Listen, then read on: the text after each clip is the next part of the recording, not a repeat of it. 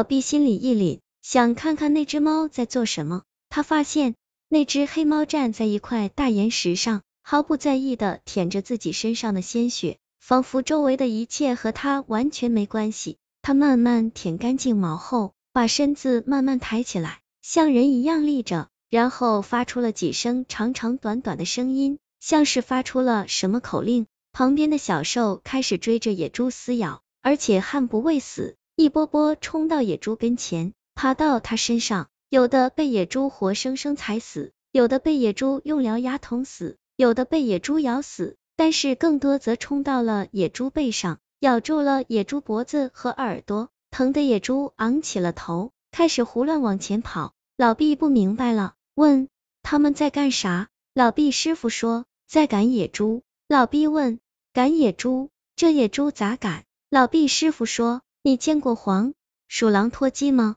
黄鼠狼脱鸡是跳到大公鸡身上，然后咬住鸡冠子，它往左边扯，公鸡就往右边走；往右边扯，公鸡就往左边扯，就像人骑马一样。老毕说：“那他们赶野猪干啥？”老毕师傅摇摇头，那就不知道了。他纵身跃了下去，说：“那头野猪去哪里，这些村民就在哪里。”老毕听了这句话。猛然打了个寒噤，终于明白了师傅的意思。原来他师傅怀疑村子里的人也像这头野猪王一样，被小兽们赶去了什么地方。他越想越可怕，光是周边就有几个村子空了，难道都被这些小兽给赶走了？这些小兽弄了那么多人畜做什么？那只诡异的黑猫又是怎么回事？来不及多想，他也哧溜一下滑下大树。两人远远跟在小兽身后，看着那兽群赶着野猪王踉踉跄跄往前走。野猪王横冲直撞，每次偏航了，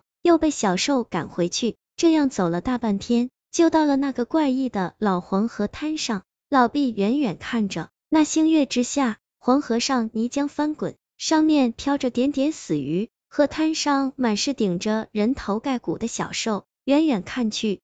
仿佛修罗地狱一般，老毕师傅也是一脸肃穆，显得非常紧张。那小兽将野猪王赶到黄河边，野猪王也觉察到了危险，死活不愿意往前走了。一只小兽钻到他裤裆下，朝着他某个部位上狠狠一咬，疼的那野猪猛地往前一窜，就扎进了黄河里，瞬间被水浪卷走了，在水里拼命扑腾着。野猪王扑腾了几下。顺着河水往下冲，冲着冲着，就看到水下突然涌起了巨大的漩涡，接着从河心猛然冲出一头巨兽，足足有十几米高，狰狞霸道，浑身布满尖刺，将那野猪王拦腰咬住，又钻到了水下，消失不见了。老毕吓得浑身煞白，结结巴巴的说：“这这是什么怪物？”他发现一直沉稳的师傅。竟然浑身颤抖起来，按在他肩膀的大手不住抖动着，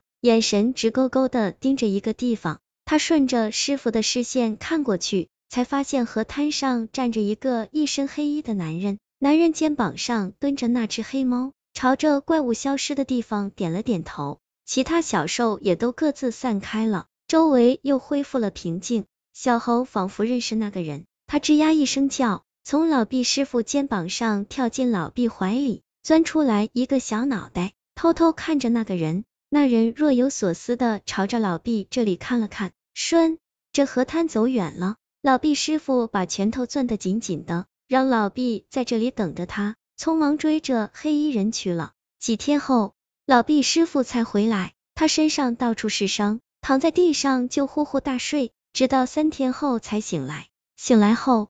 他师傅却对那天的事情只字不提，只是铁青着脸说这里深不可测，催着老毕赶紧离开了这里。后来他师傅喝醉了，才跟老毕说，那个黑衣男人，他曾经听小十三说过。小十三说，在黄河深渊里就见到了一个肩膀上站着一只黑猫的男人，那人深不可测，做事诡秘，像是在秘密操盘着天大的事情。老毕就问。这人杀了那么多人，可是一个极恶之人，师娘为什么不杀了他？老毕师傅摇摇头，说不好说。老毕不明白了，说他杀了那么多人，还不是坏人。他师傅就笑了，笑得苦苦的，说如果你杀一百个人，可以救一万个人，那你杀不杀呢？如果杀人是为了拯救，那是不是善举呢？这世上的事情啊，黑里带白，白里带黑，哪是那么简单的啊？老毕就不明白了，一直到今天也不明白。老毕的故事讲完了，我听完后意犹未尽，说你可不能学我啊，故事老讲一半可不行啊，你这样会被读者骂太监，给你寄刀片的。你你你，你赶紧说，那个怪异的黑猫又是怎么回事呢？还有那个男人到底是做什么的？那水下的巨怪又是怎么回事？老毕说，那个男人好像是出自阴城，